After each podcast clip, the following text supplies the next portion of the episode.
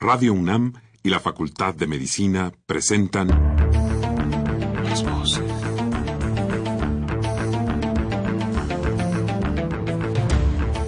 Voces. Las voces. Las voces. Voces. Las voces de la salud. Reflexión y análisis de las ciencias médicas. Acompáñenos.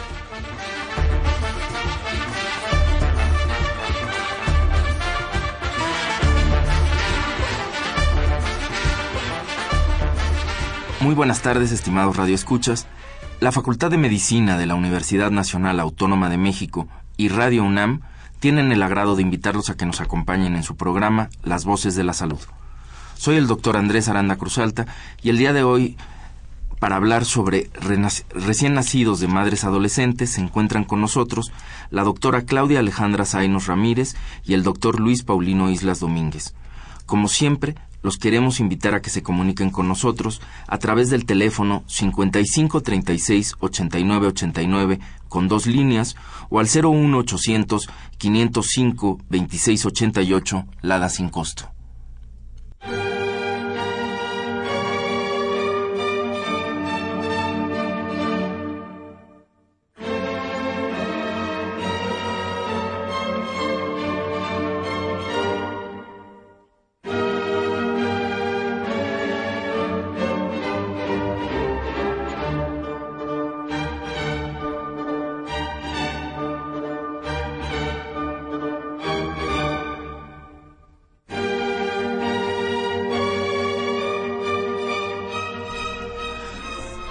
Pues bienvenidos, como les comentaba en la entrada del programa, se encuentra con nosotros la doctora Claudia Alejandra Zainos Ramírez.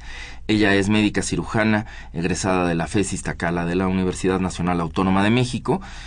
Es eh, pediatra, eh, especialista en pediatría por el Hospital Ignacio Zaragoza del Iste, Cuenta con una subespecialidad en, neurología pediátrica por el Centro Médico Nacional 20 de noviembre, también del ISTE, y eh, tiene una especialidad en trastornos del dormir por la UNAM y una especialidad en docencia eh, con base en competencias por la Universidad Anáhuac.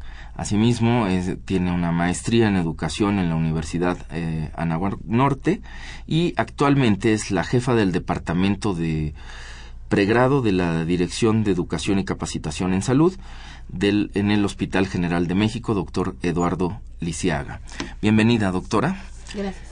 Y también está con nosotros el doctor Luis Islas Domínguez, él es médico cirujano, egresado de la Escuela Superior de Medicina del Instituto Politécnico Nacional.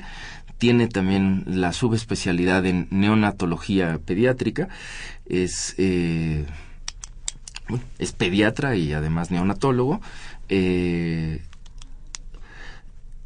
y tiene una maestría en alta dirección. Actualmente es jefe del servicio de pediatría del Hospital General de México, doctor Eduardo Lisiaga. Bienvenido, doctor Islas. Gracias, Andrés, muy amable.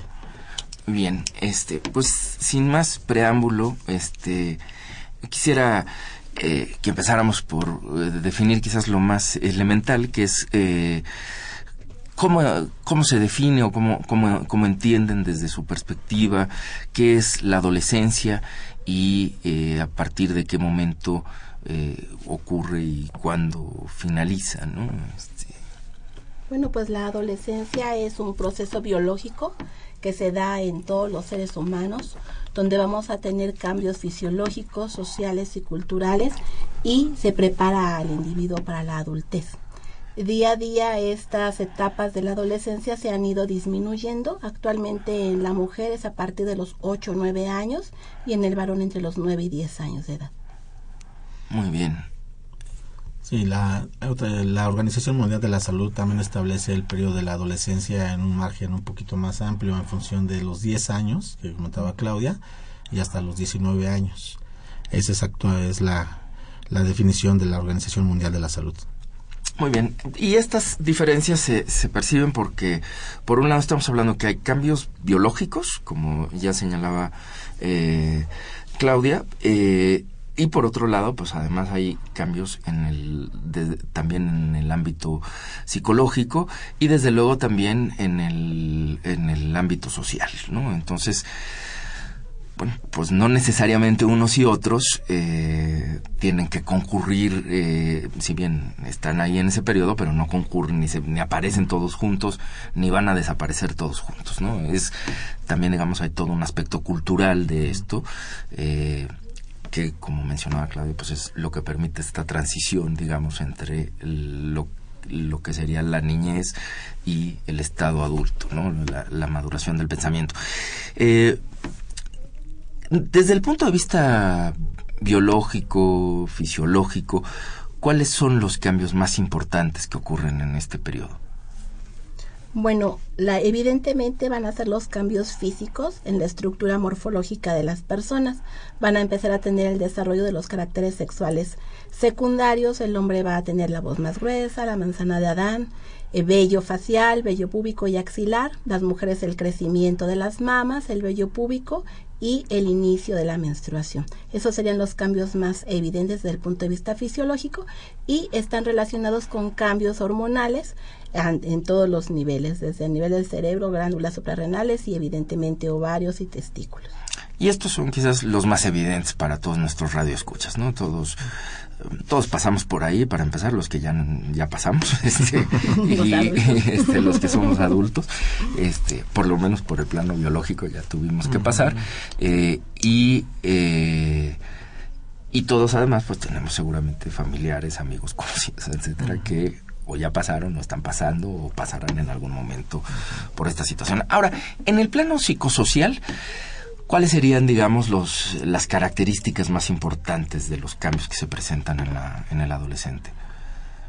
Sí, el periodo de adolescencia es, ya lo comentábamos, realmente el margen es muy grande y evidentemente no es lo mismo un adolescente de 12 años a los cambios que está presentando desde el punto de vista psicosocial a un adolescente que está por terminarlo, según la definición, por terminar la adolescencia, un, un adolescente de 17 años, por ejemplo. Evidentemente, cada, cada periodo, cada, cada estadio nos, genera, nos pone una situación muy diferente en cada uno de los niños, en estos adolescentes. Por lo que es un poco difícil establecer cuáles son en forma individual, pero sí lo podemos hacer en forma genérica. Es el momento en el que las mamás, de hecho lo, lo transcriben tal cual es, déjalo que entre a la secundaria y verás lo que va a pasar. Tu niño va a empezar a cambiar. Estamos hablando alrededor de 12 años en donde ya hay un cierto grado de, de situaciones, por ejemplo, en la parte social, en donde el niño ya es, el adolescente ya tiende a ser más independiente, ya no, ya no le gusta estar tan asesorado por los papás, ya le gusta la parte de la individualidad, de sentirse que no es ni niño, pero tampoco es un adulto, sí, es una parte de, de una adaptación a su nuevo, a una nueva etapa de su vida. Ya lo comentaba Claudia, tal vez influenciado por el medio ambiente, pero también por todo el ataque hormonal que está sufriendo en ese momento, ¿no? Recordar que el impacto de las hormonas que se están produciendo, la madurez hormonal, sí, esto genera también un impacto en el cerebro, en algunas regiones del cerebro, donde hace que el paciente, que el adolescente tenga estos cambios eh, emocionales, ¿no? Muy bien, pues eh, creo que con esto queda claro que es un periodo muy complejo por muchas razones, ¿no? Este, eh, y aquí lo que vamos a hacer es todavía eh, volverlo más complicado, ¿no? Porque el motivo de nuestro programa es ya entendiendo estos cambios que ocurren durante la adolescencia, pues uno muy particular, que es eh, efectivamente a consecuencia de que, por un lado, hay este desarrollo de los caracteres sexuales secundarios, pues en el caso de las mujeres aparece, muchas de ellas paulatinamente tendrán la, la posibilidad desde el punto de vista biológico, digamos, tienen eh, hay ya cierta madurez para quedar eh, embarazadas, ¿no? Este, quién sabe si en las otras esferas exista la misma el mismo nivel de, de madurez, pero finalmente eso es lo que lo que hoy eh, eh, nos reúne aquí este, con el auditorio y la pregunta inevitable, ¿qué cambios sobre estos cambios, sobre este cuerpo cambiante, qué cambios eh, conlleva un adolescente cuando se embaraza? Bueno, pues normalmente un embarazo Cuando es un embarazo planeado y deseado, pues es una alegría para la familia. Y como tú comentaste, cuando una eh, adolescente se embaraza, no es la misma reacción familiar. Entonces, desde el punto de vista de su núcleo familiar, pues puede haber un rechazo o una vergüenza por parte de la familia de que la adolescente esté embarazada. Y eso, pues, evidentemente es parte de lo que repercute en la sociedad, en la familia. Desde el punto de vista psicológico, pues las jóvenes pues tampoco están preparadas para ser madres. Generalmente son embarazos no planeados, no son deseados y entonces pues ellas tienen otros anhelos eh, terminar de estudiar viajar este, convivir con sus amigos al cual deben cuidar y prodigarle afecto cariño y cuidado. Y bueno desde el punto de vista físico pues también porque las adolescentes todavía no tienen bien desarrollada su pelvis entonces pueden tener problemas se dice que en embarazos menores de, en mujeres que tienen menos de 20 años, hay una alta probabilidad de que tengan preeclampsia o alguna otra complicación del embarazo, porque su sistema inmunológico aún no es maduro. Entonces, cuando una mujer se embaraza, se está haciendo un símil de una enfermedad eh, de injerto contra huésped. En este caso, el injerto sería el bebé. Y como el sistema inmunológico no está maduro, no hay esa tolerancia de tal manera que empieza a reconocer al feto como extraño el cuerpo de la mujer y entonces empieza a ver esta serie de complicaciones, principalmente la preeclampsia, que sería una de las particularidades, peso bajo, etcétera, etcétera, depresión que también se, se este, aúna a, a toda la sintomatología de una adolescente embarazada. Algunas alteraciones eh, genéticas también que, que suelen presentarse con mayor frecuencia tanto en embarazos añosos pueden también presentarse durante esta etapa, ¿no? Por, por cuestiones de la maduración de los, de los gametos a veces, ¿no? Eh, sería la, otra. Sí, hay, hay ya reportes en la literatura ahora de madres adolescentes en los cuales ya nos deja ver con mucha claridad que un aspecto de las malformaciones congénitas en embarazos adolescentes está cada vez se está incrementando. Y estamos hablando de malformaciones a cualquier nivel, sistema nervioso central, corazón, tubo digestivo. ¿sí? Entonces todo esto se ha ido, ha ido incrementando y cree, se cree que hay una, aparte de lo que comentaba Claudia, de toda esta inmadurez hormonal, se cree que también la otra parte es que, bueno, ya en la parte práctica observamos que las adolescentes difícilmente en las primeras semanas de gestación lo notifican a sus familiares. ¿Esto que provoca? Que sabemos que las primeras 10 semanas del embarazo, de la, de la gestación, son las semanas en las que se producen los órganos dentro de la mamá. Entonces, como no se notifica, y generalmente viene siendo ya cuando tienen 15, 20 semanas de embarazo, no se detectan estas malformaciones. Entonces, son productos que ya, lo, ya venían con el problema y una vez que ya se va a resolver el embarazo, eh, se empiezan a dar cuenta que el niño, que el producto viene con una malformación congénita. Entonces se complica mucho el escenario porque ya tenemos a madre adolescente con un producto ¿sí? Que, bueno, la madre adolescente que no tiene un entorno familiar adecuado, pero además que tiene un producto con malformaciones. Claro. Y donde además, por precisamente esta parte tardía, por lo menos donde la legislación lo permite en nuestro país, ya ni siquiera se puede optar por, eh, por, por, un aborto. ¿no?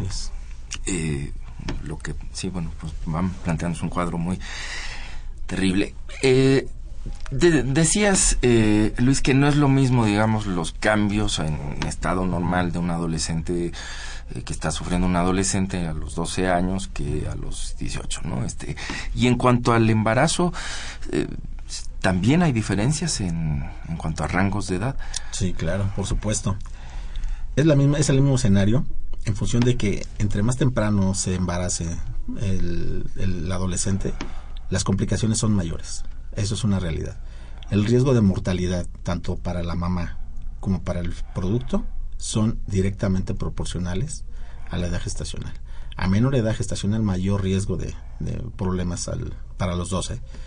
Entonces, aquí la, aquí la situación es que se, es, una, es una situación un poco complicada porque eh, los, el binomio madre-hijo corren un alto riesgo de, de, presentar alguna, alguna mortalidad, alguna mortalidad muy elevada. Bien. Eh, ¿Cuáles son las complicaciones más importantes durante la gestación? ¿Por semestres o, como me las quieran platicar finalmente. Este, bueno, pues hablaríamos, perdón, hablaríamos de la primera y de la segunda parte del embarazo. Principalmente la primera, pues sería amenaza de aborto, eh, diabetes gestacional. Nos iríamos con la segunda parte, bueno, infecciones urinarias o cérvico-vaginales más importantes. En la segunda eh, parte del embarazo, pues sería la preeclampsia, el peso bajo para la edad gestacional, el parto prematuro, la ruptura prematura de membranas principalmente. Sí. Fíjate que lo que comenta Claudia es muy interesante, porque existen aparte de estos otros factores, no solamente la parte de, de lo que comentaba Claudia ahorita, sino que cuando se asocia una alteración a nivel del feto, por ejemplo el peso bajo, o sea, madre adolescente, prematuro y peso bajo además, o sea, esto es el, esto sería lo que no nos gusta ver en, en la parte ya médica, porque esto incrementa mucho el riesgo de, de, malos resultados al final con estos niños. O sea, cada vez, si se va, como comentaba Claudia, se va asociando algún factor materno o fetal al embarazo de un adolescente, se incrementa exponencialmente el riesgo de tener complicaciones a corto, mediano o largo plazo. ¿Cuáles serían estas, eh, un poco ejemplos de estas a corto, mediano y largo plazo para que nuestros radioescuchas más sí, nos puedan entender mejor? Se ha definido que las madres adolescentes tienen mayor número de abortos, probabilidad de abortar, que una mamá que está por arriba de los 25 años. Entre 25 y 30 años tiene la probabilidad más alta. Lo que comentaba Claudia, desarrollo de hipertensión asociada al embarazo, también son nomás que la preeclampsia. la preeclampsia, exacto. La parte de las alteraciones metabólicas también puede ser y sobre todo los sangrados en el parto. Eso también puede ser otro factor. Maternos. Fetales podrían ser malformaciones congénitas, problemas respiratorios asociados a la prematuridad del, del feto. Son niños que requieren apoyo ventilatorio, larga estancia en una terapia intensiva neonatal, que no comen muchas veces, no reciben alimentos por vía oral en los primeros días, se les colocan algunas líneas para poder alimentarlos. Y esto hace que estos niños tengan ya un hándicap en contra, porque son niños que finalmente van a tener a largo plazo, a corto, mediano y largo plazo, van a tener alteraciones en su neurodesarrollo. Es decir, no es lo mismo un niño que nace a las 38 semanas de gestación a un prematuro que nace a las 34, 36 semanas de gestación, hijo de una madre adolescente. ¿sí? El, el otro escenario, un niño de término, 38 o 39 semanas, una, una mamá que ya tiene un, núcleo familiar estable, que fisiológica y hormonalmente están ya maduros, ¿sí? que como decía Claudia, es un niño que va a ser bien recibido en el seno familiar y que todo está preparado para que el niño pueda sobrevivir. ¿Sí? Entonces, los escenarios son muy diferentes para cada uno de ellos.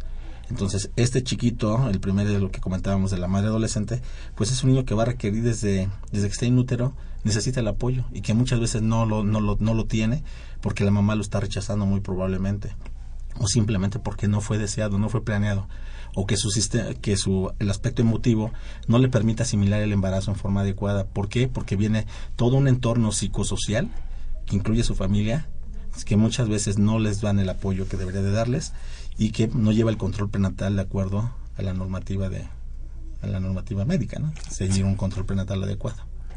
¿Y qué modificaciones hay? Ya que tocaban las modificaciones eh, que pueden tener estos niños, digamos, en el desarrollo eh, neurológico, ¿cuáles, ¿cuáles son los principales aspectos, Claudia?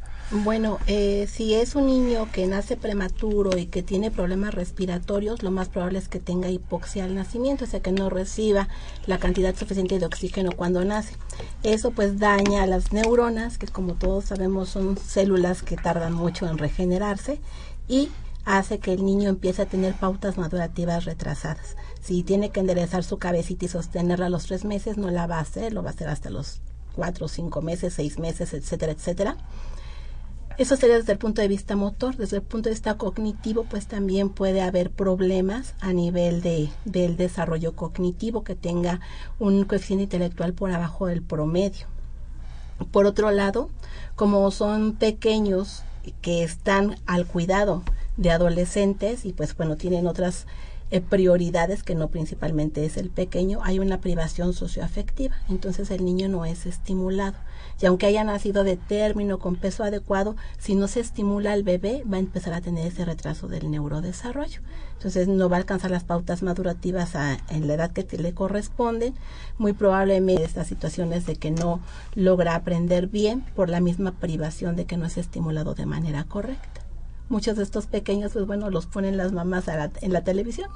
Y entonces los que los educan, pues son Barney, por ejemplo, ¿no? O Dora la exploradora. Entonces, cuando bien les va. Eso es muy importante. Entonces, que este, la madre adolescente tenga una red de apoyo porque si ella necesita seguir estudiando o tiene algunas otras actividades, esa red de apoyo familiar o no familiar le ayude a la estimulación del pequeño y tratar de evitar estas complicaciones neurológicas. Muy bien. Eh, ¿Cuál es el porcentaje de los, eh, en la actualidad, de niños que nacen por cesárea y cuáles por parto? Sí, en madre adolescente está, está, sucediendo algo muy interesante. El, el mismo médico obstetra muchas veces, no sé si exactamente al enfrentarse a este tipo de adolescentes embarazadas, por todo el grado de inmadurez que hemos comentado, toman la decisión de realizar operaciones necesarias. Realmente en este grupo de adolescentes es muy alto. Yo no digo que no esté indicada. Debe tener algunas indicaciones que los médicos obstetras son los que las, las analizan. Pero ciertamente ya hablando en la parte de resultados, sí tenemos un incremento de operación cesárea en las madres adolescentes. Casi yo podría decir, y estadísticamente está así, que el 75 al 80% de las madres adolescentes terminan en operación cesárea. ¿Esto qué conlleva? más días de estancia hospitalaria. O sea, no es lo mismo una mamá que tiene un parto normal, que se va a egresar dentro de las primeras 24 horas postparto, a una que tuvo una, una adolescente que tuvo una operación cesárea. Las complicaciones inherentes a la operación son mucho mayores, se incrementa. La otra situación es los días de estancia hospitalaria, se va a estar 3, 4 días hospitalizada. Y sobre todo la parte importante es la, la parte del, del futuro obstétrico. Una niña de 15 años, un adolescente de 15 años que tuvo una operación cesárea, compromete su futuro obstétrico en los siguientes años con, esto, eh, a ver, si me equivoco me, corrigen, pero con esto, para que no se entiendan nuestros radioescuchas, pues es que lo más probable es que el siguiente embarazo que tenga, si es muy corto, a eso te refieres, pues, necesariamente tendrá que ser una cesárea, ¿no? Muy probablemente. sí, será, la, la, probabilidad son más altas de que se tenga que seguir resolviendo por cesárea, ¿no? Eh, y en cuanto a, digamos, la, ¿Querías comentar algo más, Claudia? Sí, estamos hablando, esos porcentajes son de la adolescente sana, pero recordemos que nuestro país es el número uno en obesidad y en síndrome metabólico, entonces ahí se complica más la situación y la resolución del embarazo muchas veces es por, por cesárea.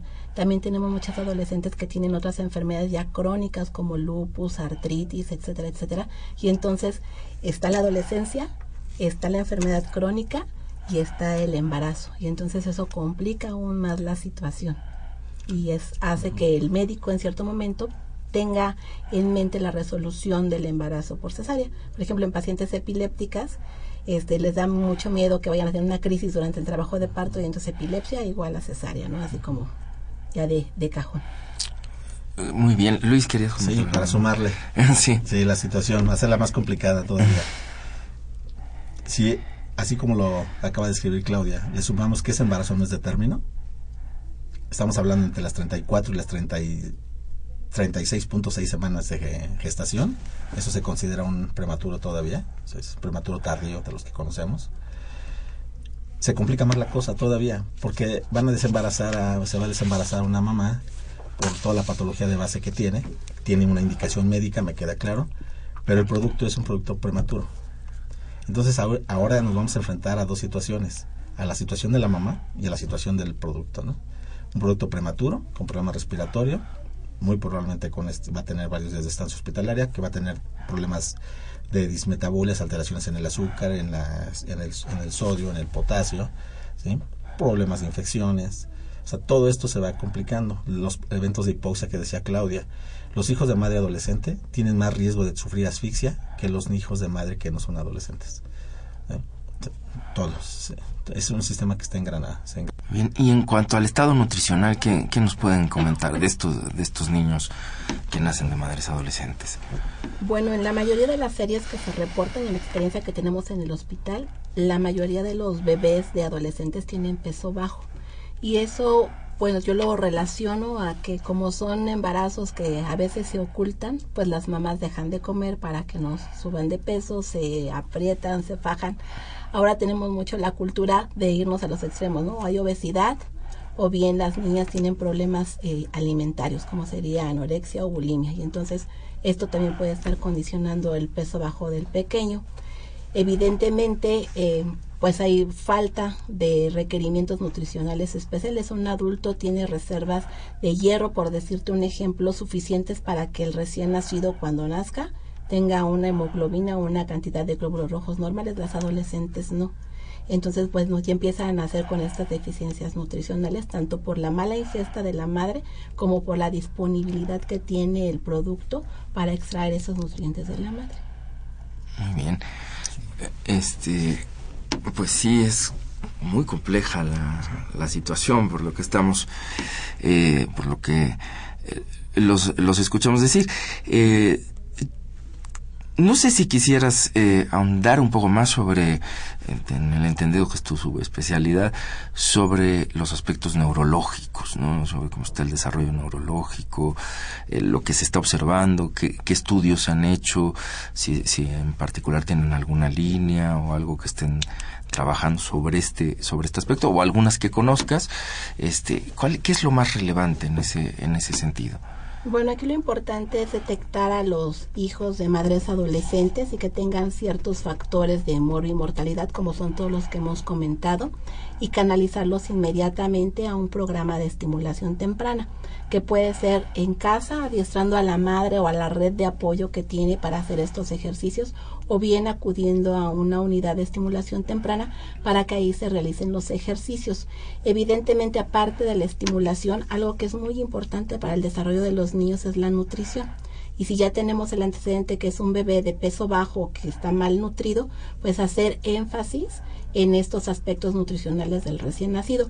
Evidentemente, las políticas que tenemos por los beneficios que existen es la alimentación al pecho materno entonces, fomentarla, favorecerla para que el bebé se alimente el más tiempo que se pueda del pecho materno. En algunas ocasiones, si el pequeño es muy, muy bajito de peso, se puede optar por una lactación temprana, que es introducir alimentos eh, diferentes a la leche materna en lugar de a los seis meses que normalmente se hace, como a los cuatro, para ayudarle. Incluso el coadyuvar la alimentación al pecho materno con alguna fórmula enriquecida para favorecer que haya una adecuada nutrición y esto junto con la estimulación. Muy bien. ¿Nos podrías platicar un poco, eh, contarle un poco a la auditoría, en qué consiste eh, eh, esta estimulación temprana, eh, más o menos, qué, qué, la constituye, qué es lo que hacen ahí los niños con esta estimulación temprana o qué se les hace, pues para que tengan claro, este, que además no es nada no hay que imaginarse nada tan, tan grave al respecto, ¿no? Sí, este y en realidad es muy sencillo. Nosotros nos fijamos mucho en las pautas que tiene que tener el recién nacido y el niño en el primer año de vida a las diferentes edades y lo que se trata de hacer es ejercicios encaminados a que logre esa pauta madurativa. Por ejemplo, en el caso de la, del sostén cefálico, nosotros haríamos lo que antes las mamás nos hacían, que era la serrina serrán, subirlo y bajarlo para que se fortalezcan los músculos del cuello y eso favorezca el sostén cefálico. Los ponen a rodar este, en un rodillo, les ponen texturas de diferentes eh, eh, situaciones en la piel, estimulación luminosa, estimulación lumínica y algo muy importante y que no quiero dejar pasar por alto que es el amor y el cariño. El cariño y el amor hace que los niños tengan un desarrollo neurológico adecuado. De hecho, hay estudios donde los niños los privan de ese amor y los coeficientes intelectuales bajan hasta 20 puntos. Y cuando los niños reciben amor, que no están privados de ese afecto, los niños tienen una eh, un alcance en ese coeficiente intelectual. Entonces, todos esos ejercicios van encaminados, no es nada difícil, cualquier DIF, cualquier centro de estimulación temprana los da, pero evidentemente se tienen que acompañar con ese cuidado cariñoso para que puedan dar resultado. Muy bien. Eh, y esto, como decías, se ha medido, o sea, parecen cosas sencillas, este, sí efectivamente se ha medido que tiene una repercusión después en el ámbito del desarrollo del sistema nervioso, este, en general. Sí. Así es porque aunque el niño tenga hipoxia y haya tenido lesión cerebral, pues tenemos la, este, con la estimulación temprana vamos a favorecer la plasticidad neuronal y entonces a lo mejor las neuronas que tiene en buen estado en cierto momento van a sustituir las funciones de las que se dañaron y el niño puede tener una vida lo más cercana a lo normal o incluso normal. Muy bien. Sí. Yo creo que este, ese punto, este último punto que comenta Claudia es muy interesante porque realmente no hay otra etapa de la vida que tenga esa plasticidad tan grande y los recién nacidos la tienen. Entonces no hay que desanimarse, siempre hay que estar apoyándolos y otorgándoles todo el apoyo para que estos niños traten de llegar a ser, tengan un desarrollo lo más cercano a lo normal. ¿eh? sí depende mucho de los resultados perinatales, o sea, de qué, en qué condiciones estuvo porque estos niños evidentemente todos quedan, la mayoría de ellos está hospitalizado con algunas eh, situaciones que no pudieran que pudieran ser difíciles de superar en los siguientes en los siguientes meses pero que seguramente con el apoyo que, que ya se han comentado seguramente lo podrían lograr ¿no? pero aquí necesitan el apoyo de la familia de los papás y de la familia sobre todo no olvida que estamos hablando de madres adolescentes muy bien, pues tenemos que hacer una pausa. Vamos y regresando seguimos conversando con muchas otras preguntas que, que sugiere el tema.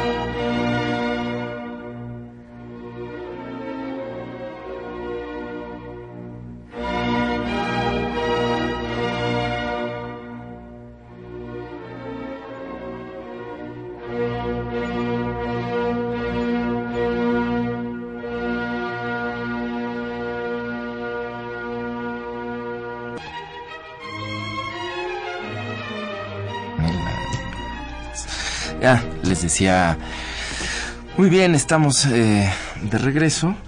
Eh, recuerden, estamos eh, conversando con la doctora Claudia Alejandra Zainos Ramírez y con el doctor Luis Islas Domínguez.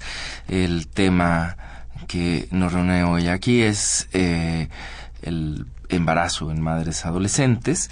y bueno, pues hemos ido viendo como la complejidad de, un tema bastante complejo con muchas aristas que implica no solo el quizás solo el conocimiento de, nuestros invitados los pediatras sino como ya ellos mismos han estado dejando ver pues la acción también de los eh, de otros eh, colegas como los obstetras no es inseparable este binomio eh, madre hijo pero también pues vamos viendo que en todo esto hay que ir implicándose mucho más, inclusive más allá que el personal médico, ¿no? Este, terminábamos con las frases que nos estaba diciendo Claudia a propósito de los cuidados de estos niños, pues decía, pues antes de que platiquemos de otras cosas, lo primero es mucho amor para lograr estimular este pues esas ventajas que da durante ese periodo de la vida esa, esa plasticidad neuronal, ¿no? Que puede suplir eh, en alguna medida y a veces hasta sorprendentemente eh,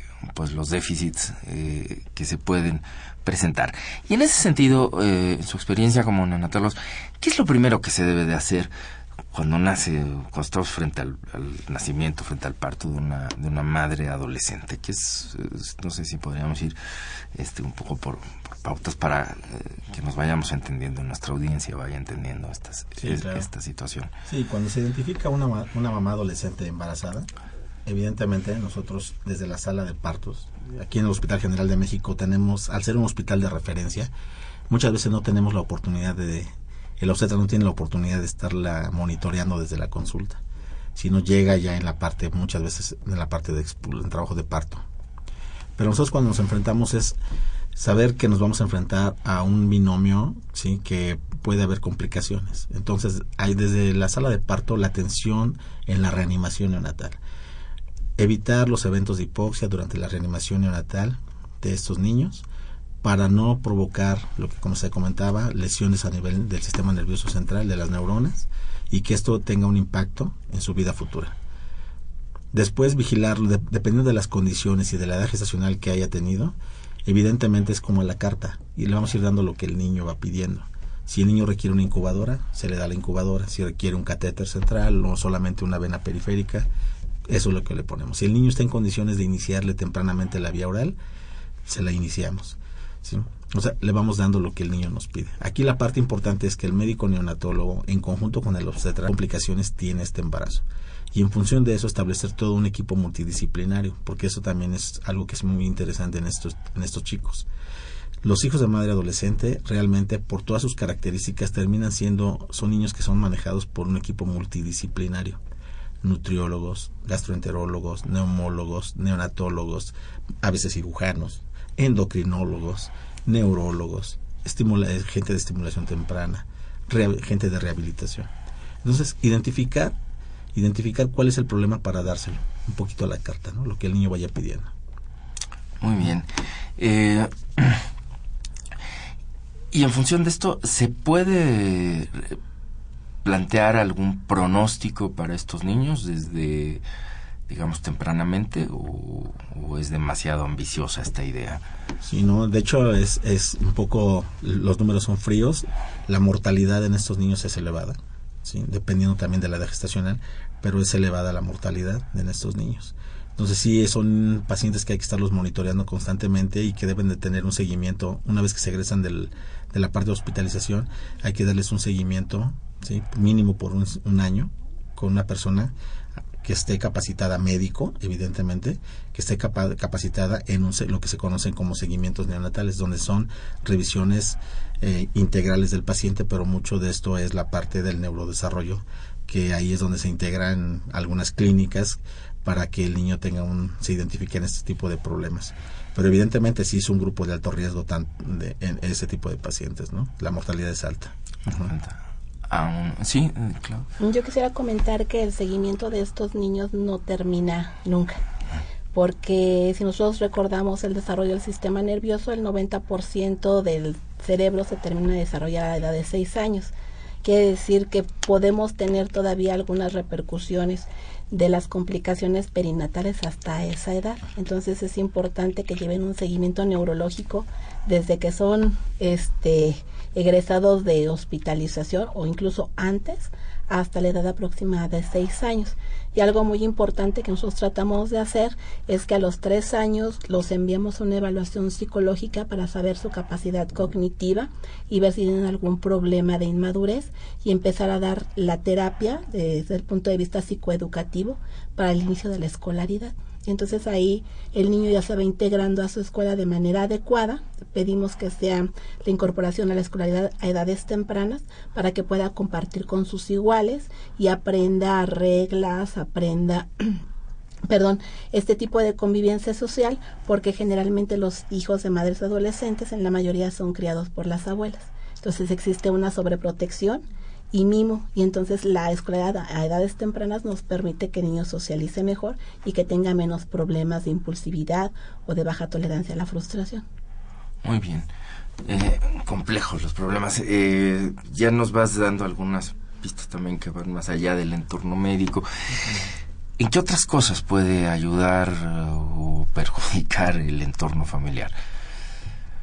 Bueno, pues va a depender mucho de, la familia. Eh, afortunadamente ahora la sociedad está ya más adaptada a que pueda haber este tipo de situaciones, es más tolerante. En otras épocas, pues bueno, los hijos de madres adolescentes eran ocultados. Eh, platicamos las bambalinas que podían incluso ser hasta registrados a nombre de los padres o de los abuelos y que nunca se enteraba el pequeño que era hijo de su hermana, por decir así.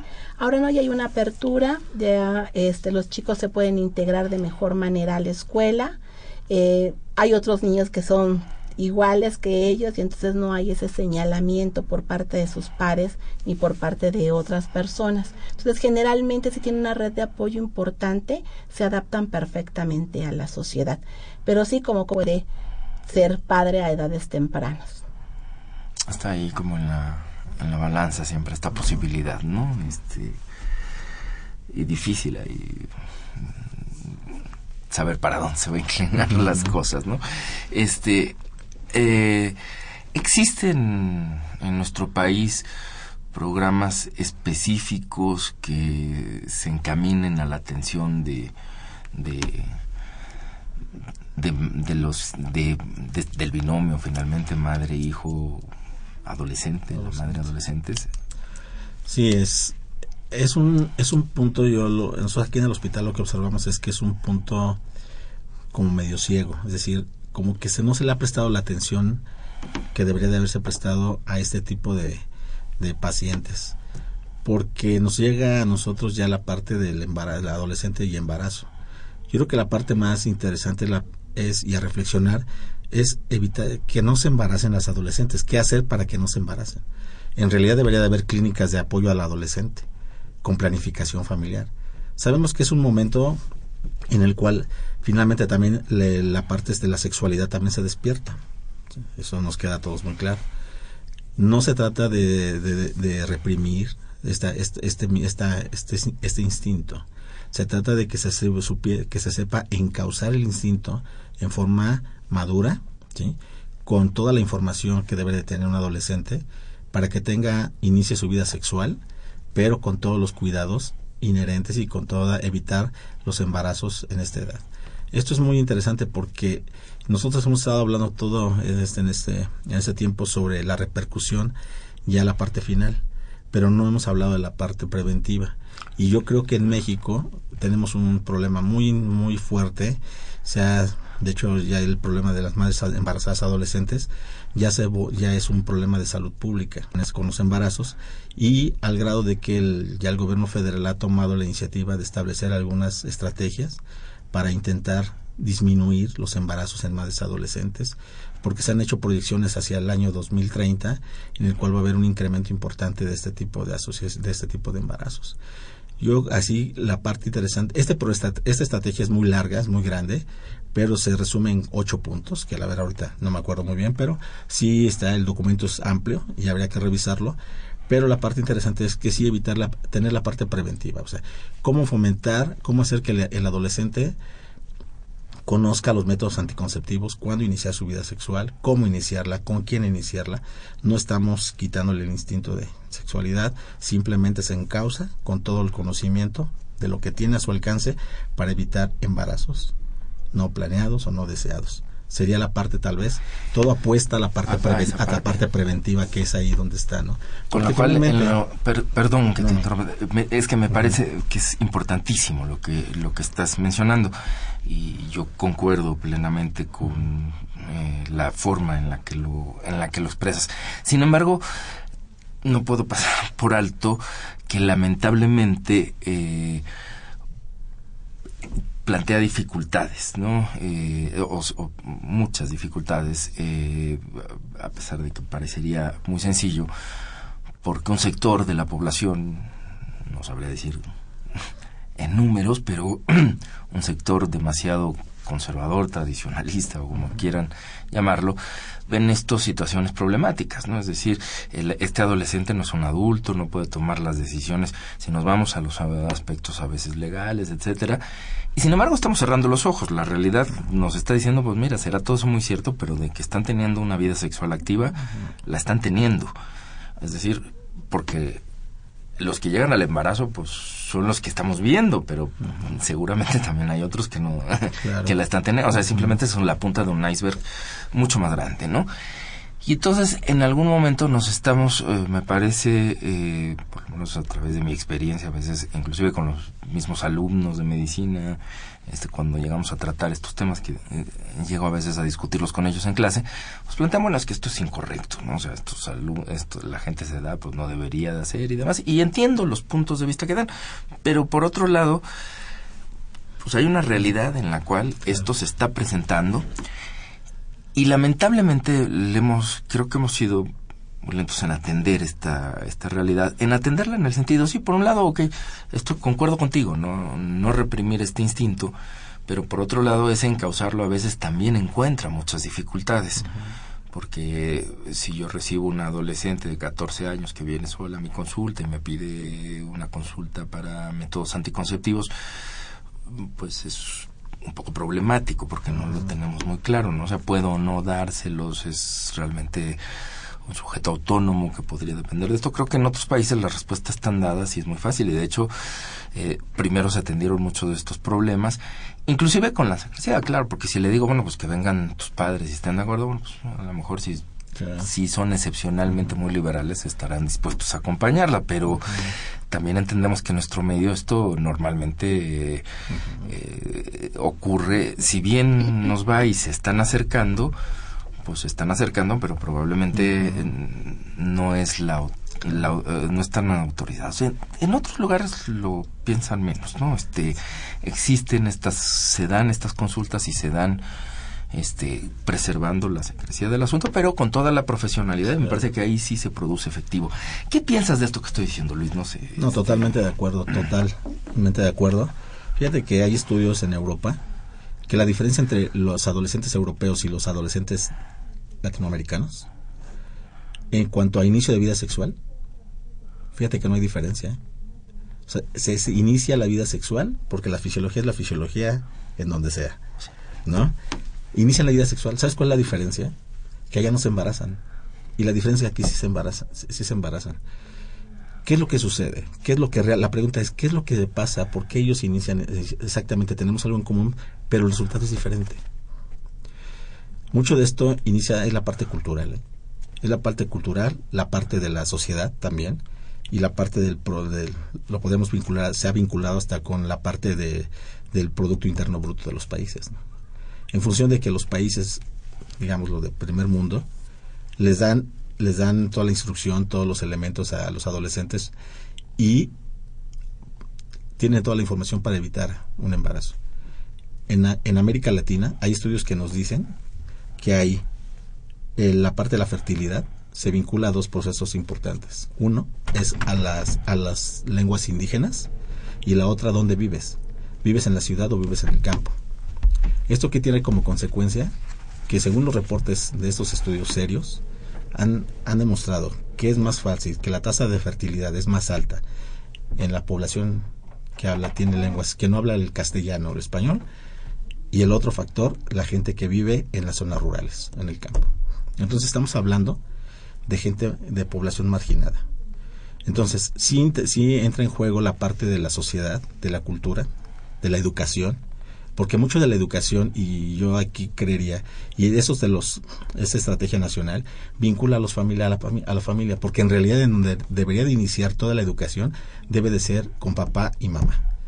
¿Sí? Y a la madre adolescente, muchas veces, no todas, pero muchas, muchas, una gran cantidad, viene de, de familias no, que no son familias desintegradas, en donde tiene el antecedente de que la mamá muchas veces fue también una mamá adolescente y que se vuelve a repetir el nuevo, nuevamente el patrón.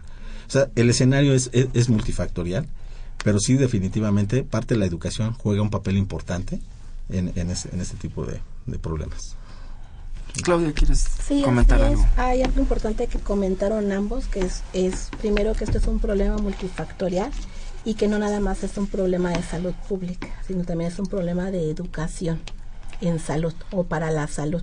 Entonces es importante que la familia, que es el primer núcleo donde está integrado el niño que se convierte en adolescente, conozca primero de sexualidad y de métodos anticonceptivos y a veces eso no pasa pero que se informen y que de esa misma manera informen a su hijo acerca de los cambios que van a tener, porque muchas veces ni siquiera saben qué cambios van a tener en la adolescencia, empiezan a tener cambios y no saben qué está sucediendo con ellos, cuáles son los métodos para prevenir el embarazo y eso no significa darles permiso para que inicien su sexualidad, simplemente es para conocer qué es lo que pueden hacer en caso de que ellos tengan esa intención. Y por último, la confianza con el médico y detectar eh, adolescentes de riesgo. Por ejemplo, yo que veo muchas niñas con epilepsia, hay muchos fármacos antiepilépticos que pueden causar malformaciones en los bebés, en los fetos. Entonces, cuando tengo un adolescente que va a tomar estos fármacos, yo inicio ácido fólico. Y me dicen las mamás, pero mi hija no tiene relaciones sexuales. No importa, señora, algún día las tendrá, pero estamos preparando a su cuerpo para que el, su nieto no vaya a tener problemas. Entonces, así como que ya lo entienden. O sea, no le estamos dando permiso, no significa que ya con esta pastilla puede tener relaciones sexuales, pero sí estamos preparando para que en caso de un embarazo no deseado, al menos evitemos defectos del tubo neural. Entonces yo creo que eso es importante. Además, eh, no perder la relación que se tiene con el médico de familia. El médico es algo muy importante para, para las personas, incluyendo el pediatra para los niños. Nosotros muchas veces vemos niños desde recién nacidos y después nos llevan a sus hijos cuando ya son padres. Entonces, muchas veces el adolescente le tiene más confianza al médico y se acerca más al médico a preguntar sobre métodos anticonceptivos, sobre el inicio de la sexualidad y no cerrarse no tener ese conflicto de intereses de que, bueno, ya te embarazaste, yo no estoy de acuerdo con la interrupción legal del embarazo, entonces no te la recomiendo, no, sino dejar ese conflicto de intereses, ser profesionistas y si el adolescente se nos acerca, aconsejarlo de la mejor manera. Entonces aquí juegan muchos actores principales que pueden influir en la vida futura de alguien que no piden hacer y que finalmente se puede ver dañado por esas decisiones mal tomadas como profesionistas, como padres, como educadores, como maestros y finalmente como adolescente. Muy bien, sí, Luis. nada más un detalle, un detalle breve, un dato, es que en México se ha estimado según la, la CONAPO, que es la Comisión Nacional de Población, ¿sí? Sí. Se ha estimado que en México la población en, una, en promedio inicia la, su vida sexual a los 16 años. Entonces, como decía Claudia, yo la, la paciente que ella le está diciendo ya este le está dando el ácido fólico dice la mamá es que mi hija no ha tenido relaciones eh, no le ha dicho. Eh, no le ha dicho. Porque cada vez se ha visto que este está incrementando esas son las alarmas a nivel a nivel nacional. Se ha visto que ya a partir de los 15 años se están iniciando ya la, su vida sexual un alto porcentaje. Entonces sí esto de esta confianza que hablaba Claudia es muy interesante. Y la parte de la educación solamente como un detalle curioso es que la, la parte de la escolaridad también tiene que ver. Eh, las personas que no saben leer, las, las personas que tienen baja escolaridad, o sea, hablemos de secundaria hacia abajo, son, son, eh, son personas que se pueden embarazar con más frecuencia, adolescentes. Porque una vez que se rebasa la adolescencia, y ya se, hay estudios serios que nos dicen que eh, personas que ya pasan a la universidad, al contrario, ya no tienden a embarazarse tan rápido. Eh, cómo son contrarios a esto. Entonces, lo que quiere decir que la educación sí juega un papel importante en, impacto. Tenemos unas eh, llamadas de público y yo nada más aclarar, porque lo preguntaste, me parece que es consejo, no comisión, pero lo de la CONAPO. Pero tenemos un par de llamadas que quisiera darle lectura, estamos casi por finalizar. La señora Evangelina Ocaña Morales, de 60 años, felicita al, al equipo del programa y a Radio UNAM por el tema, por haber programado este tema y tiene un comentario. Dice, los problemas de salud están creciendo de manera muy grave, pero no hay algo o alguien que frene la publicidad en donde se incitan a que chicos y chicas hagan prácticamente lo que quieren. Por ejemplo, en los medios como la televisión esto se ve más claro, pero terminan en los centros comerciales. Este no sé si alguno de ustedes quiera retomar el, bueno, un comentario nada más, creo que es muy particular, no sé si ustedes quieran eh, agregar algo al comentario pues, de la señora. Yo este, creo que puede haber mucho bombardeo de publicidad, pero algo importante es el cuidado de los padres hacia los hijos. El tiempo que le dediquen y la apertura que tengan hacia ellos para que si el joven tiene una duda, la aclare de primer contacto con los padres. Y los padres tendrán la obligación de estudiar, preguntar y reforzar este sus conocimientos para poder orientar a sus hijos lo mejor que se pueda. Claro. Luis. También sería la parte de educar con valores. Yo creo que esa es la única fortaleza. Esa sería una de las herramientas que tendríamos. Educar con valores para porque finalmente el adolescente se va, no lo podemos mantener en una burbuja de cristal. En algún momento se va a tener que enfrentar a una realidad y tiene que tener los valores para bien fundamentados para este poderse defender en esta parte tan difícil en su etapa de la vida, ¿no? Y la otra y la otra que ya no nos da tiempo, pero yo creo que son redes sociales, ¿eh? Redes sociales. O sea, no solamente es actualmente la televisión, vivimos ya en un mundo globalizado en donde prácticamente todos ya tenemos acceso a la información y a cualquier tipo de información y las redes sociales también juegan un papel importante en este tipo de en este tipo de problemas. ¿eh? Sí, eh, yo agregaría quizás, solo redundando un poco también en lo que decías, ¿no? Una educación que genere un pensamiento crítico, ¿no? Porque tampoco podemos pensar que somos, eh, y no creo que los adolescentes tampoco lo sean, este sería muy arrogante, más por el hecho de haber pasado ya por ahí, pensar que uno realmente le maduró tanto el cerebro, como este eh, objetos que pueden ser manipulados, este eh, tan gravemente. Sí hay un impacto muy fuerte, sí tiene una repercusión, no, lo, no la niego, pero me parece que esta parte de educación que tanto hablabas, de una educación que genera un pensamiento crítico, que permite con otras cosas pues confrontar los propios valores y esto, ¿no? creo que, que por ahí hay salida quizás a muchas, a muchas situaciones.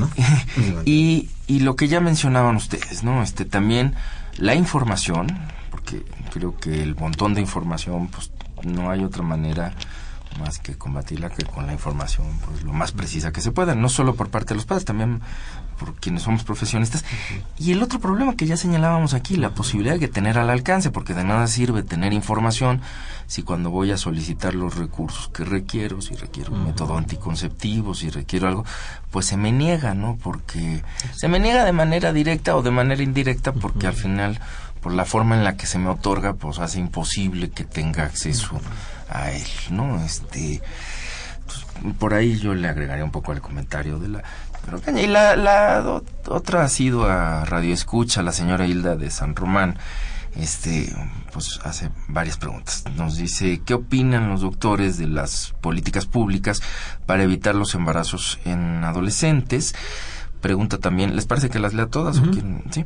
Eh, ¿Qué tan cierto es que estos pequeños nacidos de madres adolescentes tienen problemas neurológicos y si hay una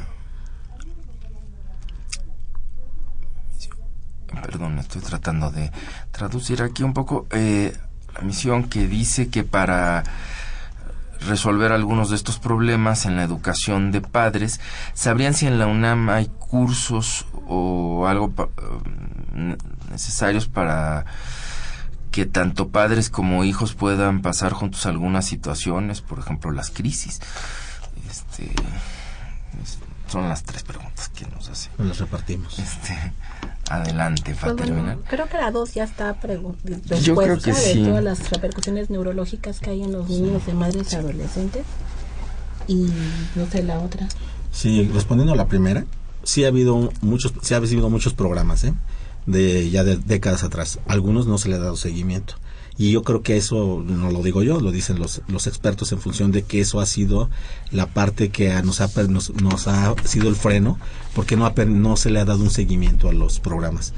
De hecho, hasta el 2009, sí, la tasa, la tasa de fertilidad estaba, estaba en un nivel, sí, eh, no recuerdo el número, pero voy a decir, estaba en 10%, por ejemplo, y después del 2009, cuando el programa ya no se llevó en forma adecuada, se incrementaron, se incrementó nuevamente la tasa de fertilidad, lo cual dice que los programas pueden ser muy buenos en el escritorio y en el papel, pero si no se llevan a la parte aplicativa, a la aplicación, y no se supervisan y no se toman resultados y se mejoran, el programa podrá ser muy bueno, pero no va a tener ningún impacto en la población. Entonces, la invitación sería que el gobierno federal, por ejemplo, en función de esta estrategia que lanzó hace, hace pocos, en este año, que que medite sobre lo que no se hizo en las otros en las otras estrategias y que ahora se lleve a cabo.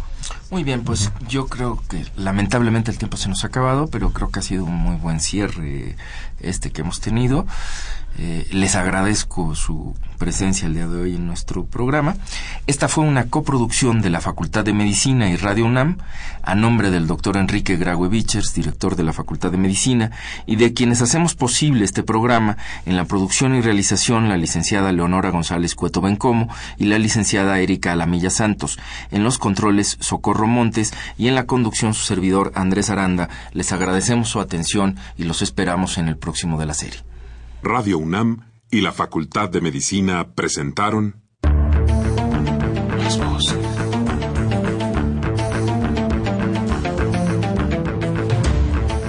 Voces. Las voces. Las voces. Voces. Las Voces de la Salud.